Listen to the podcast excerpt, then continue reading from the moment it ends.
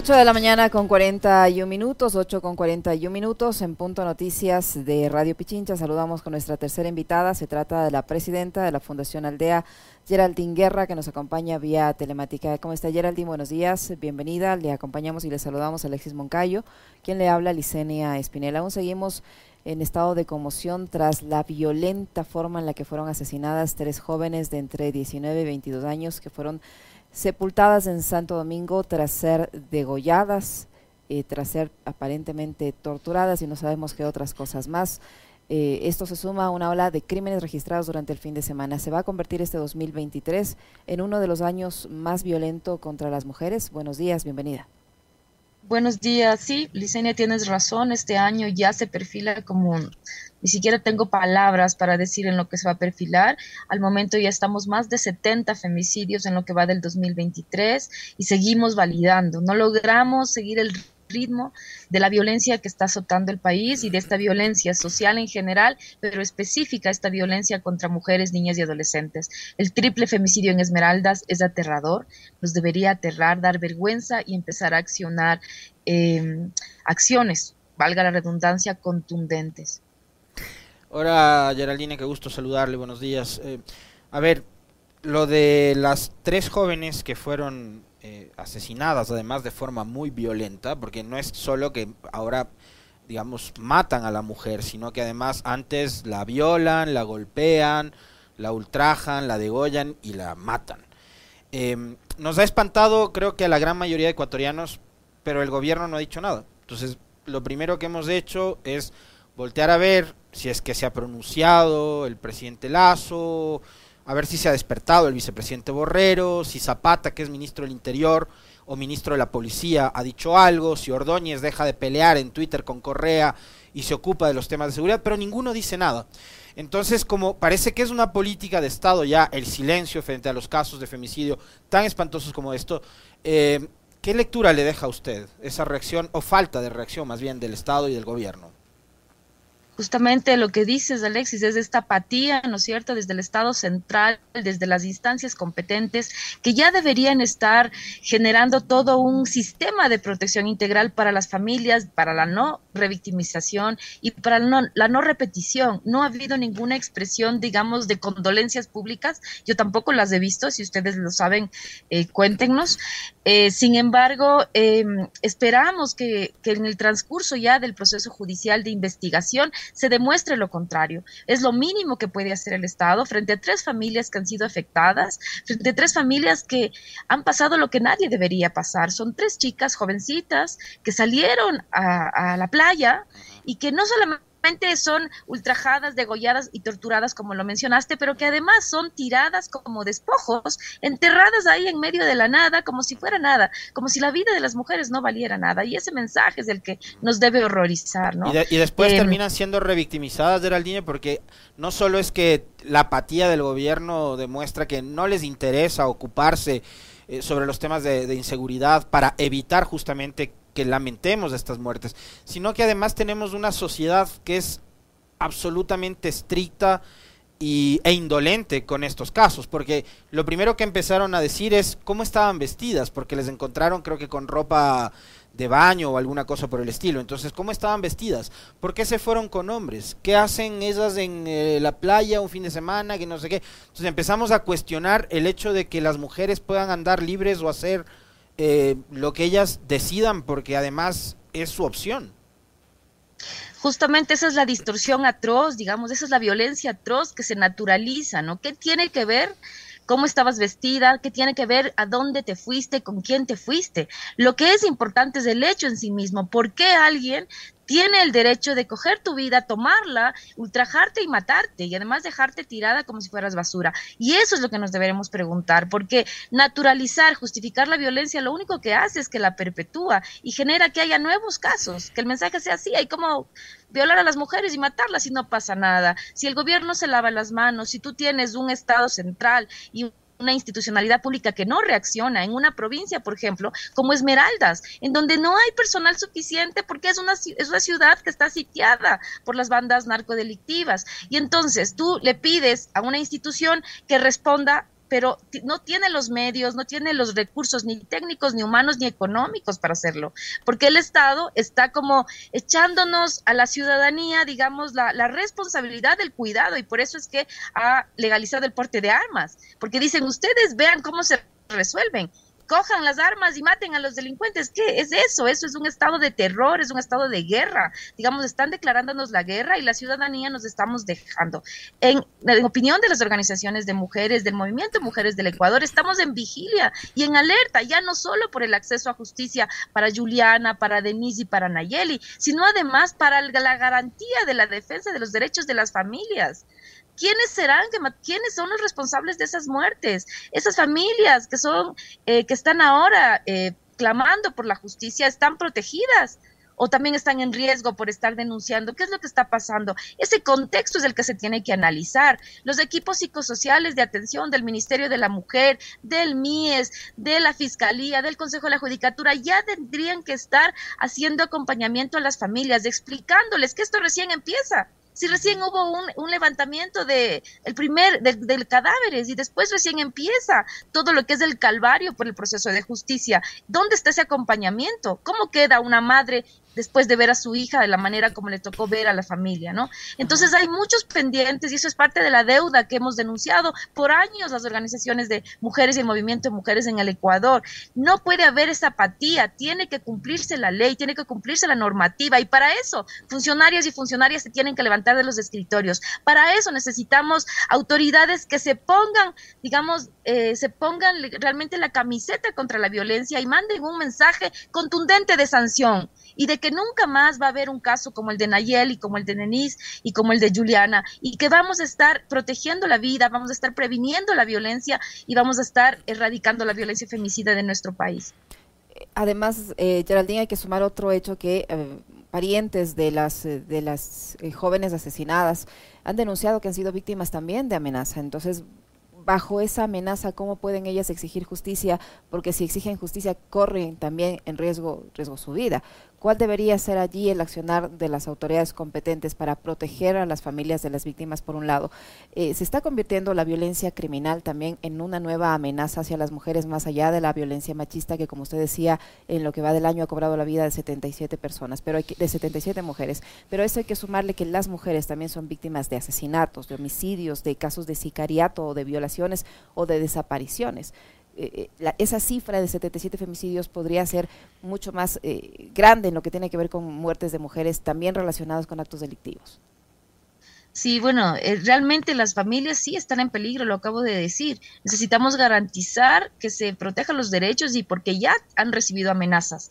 Y ahí es el Estado es el que tiene que proteger. No nos equivoquemos, señor, señora que nos está escuchando. El Estado tiene que proteger los derechos porque es el Estado el garante de los derechos. No son las familias solitas que tienen que buscar qué hacen ahora y cómo enfrentan digamos, esta situación. Es el Estado que tiene que generar un sistema de protección que se active inmediatamente para todas las familias en Santo Domingo que han sido afectadas por este triple femicidio, ¿no es cierto? Lo hemos venido diciendo hace varios años y hace dos años, hay unas nuevas formas en las que se perpetra el femicidio, nuevos contextos. Les estamos llamando femicidios por delincuencia organizada, femicidios en contextos de narcodelincuencia, femicidios en contextos de economía economías criminales. Y son femicidios porque el cuerpo de las mujeres se utiliza como botín de guerra para matar, para marcar territorios, para enviar mensajes. Son femicidios porque la manera como las matan es una manera misógina, es decir, que muestra tortura, muestra signos de saña, de odio, y eso es un femicidio. El problema es que hay nuevas condiciones para entenderlo, nuevas características,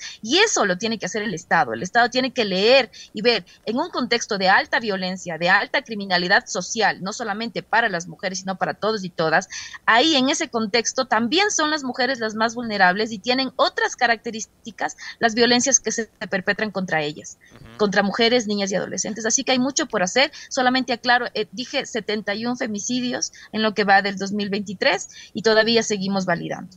Ahora, Geraldine, el gobierno ha tomado decisiones, eh, como es su característica, de forma improvisada como tratando de poner paños de agua tibia a problemas que no se resuelven, dándole una pistola a una persona que acaba de ser asaltada o robada aquí afuera en la esquina, ¿no es cierto?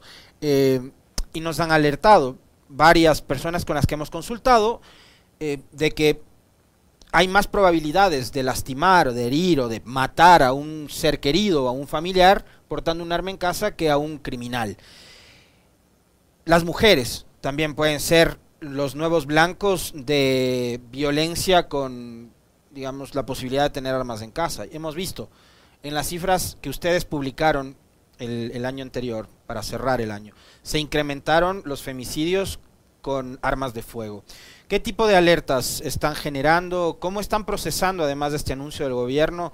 ¿Cómo lo han evaluado y qué es lo que están ustedes a nivel de eh, asociaciones, de gremios, de grupos, de organizaciones de mujeres conversando sobre estas medidas tan desacertadas que ha adoptado el gobierno? en este momento lo que estamos haciendo es un análisis profundo y denunciando que es un error pensar que dándonos armas a la ciudadanía todo va a mejorar. Eso solamente beneficia a los vendedores de armas. Es decir, aquí hay un negocio interno eh, implícito que quiere decir que los que venden armas son los únicos que se van a enriquecer. En cuanto a la violencia contra las mujeres, ya lo hemos dicho, desde hace dos años ha subido, pero más del 300% el uso de armas de fuego para cometer femicidios, sin que haya legalización de porte de armas. Ahora, si tú le das a una ciudadana, a un ciudadano, un arma, para defenderse de qué, que no se, no se trata de matarnos unos contra todos, qué, clase de sociedades queremos eh, vivir. Geraldine, esa es la visión al menos de la legisladora, por ejemplo, María Belén Cordero, o Ana Belén Cordero, perdón, que, que asegura que es mejor que el hombre y la mujer en, dentro de una casa estén armados. Que resuelvan a tiros Que resuelvan a tiros sus diferencias. Parece que la asambleísta no, entiende nada de lo que significa violencia de género contra las mujeres, no entiende nada de lo que significa un enfoque de género, no sabe lo que son roles y estereotipos, se ve que tiene eh, una realidad realmente alejada de lo que ocurre en las casas, en las familias ecuatorianas, en las casas en, aquí en Quito, en los barrios del sur, en los barrios del norte, del centro de Quito, de los valles. Parece que la asambleísta está alejada de la realidad y está hablando puras palabras sin sentido, porque si, si hubiera leído algo, aunque sea las cifras de la encuesta nacional de violencia, que son cifras estatales, ella supiera que lo que está diciendo no tiene nada, nada de, argumento ni científico, ni legal, ni de ningún tipo. Más bien, eh, sus palabras, eh, digamos, evocan una fuerte, un fuerte discurso en favor de los vendedores de armas y un fuerte discurso en favor de la violencia. Y lo que le decimos al Estado es nadie nos calla a las organizaciones porque no queremos un país violento contra ninguno y ni contra ninguna. Si queremos y vamos a defender nuestro derecho en De Derechos, nuestro derecho a vivir bien en condiciones de dignidad y dignas, que tiene que ver con una serie de condiciones estar bien todo y todas. El gobierno nacional eh, ofreció la apertura de las famosas casas violetas. Yo le quería preguntar a Geraldine desde hace algunos días, eh, creo que alguna vez también le escribí internamente a preguntarle si tenía el dato.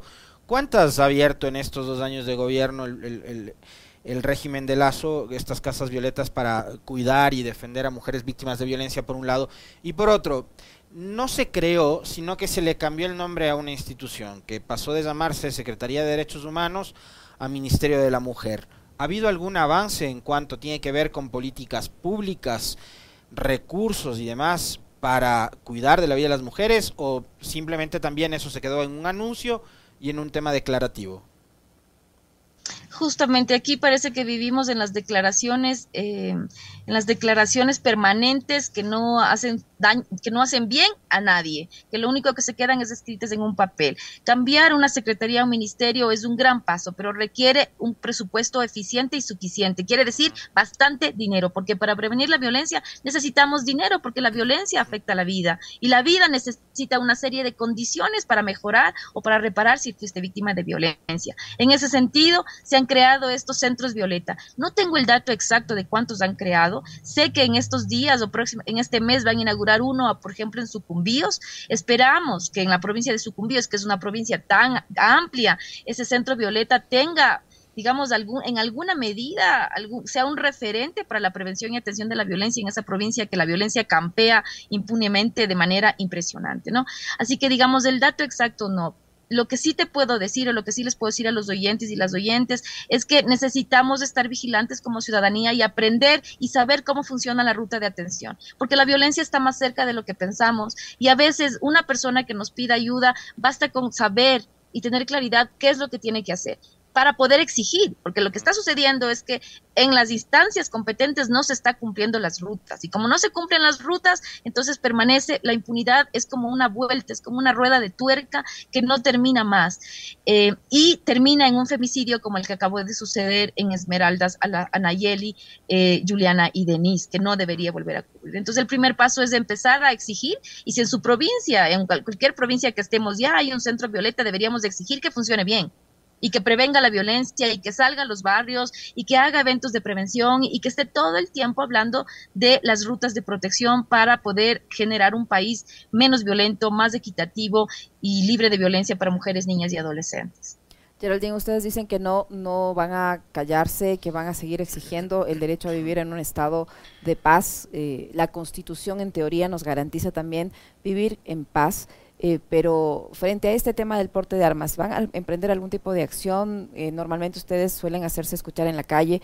Eh, ¿Han planificado algún tipo de, de, estos recursos para llamar la atención al menos de la Corte Constitucional para obtener un pronunciamiento respecto a esta decisión? Sí, estamos todavía recién conversando, viendo cuáles son los mejores argumentos y cómo podemos, digamos, enfrentar esta nueva realidad que nos coloca a los ciudadanos y las ciudadanas en un estado de guerra y un estado de sitio. Aunque parezca que hacen un favor, tal como dicen las asambleístas, la asambleísta Cordero, que parece que con ella resuelve teniendo un arma, es al revés. La violencia nos va a nos, nos, va a seguir perpetrando en las, en las casas y en las familias. Deberíamos estar preocupados, preocupadas. Próximamente eh, estaremos informando exactamente lo que está, vamos haciendo, pero al momento solo nos encontramos en el momento de buscar las mejores salidas para enfrentar esta arremetida durísima desde este, desde, voy a decirlo así, desde este capital mafioso que nos está invadiendo en el Ecuador. Muchísimas gracias, Geraldine, por habernos acompañado. Muy amable.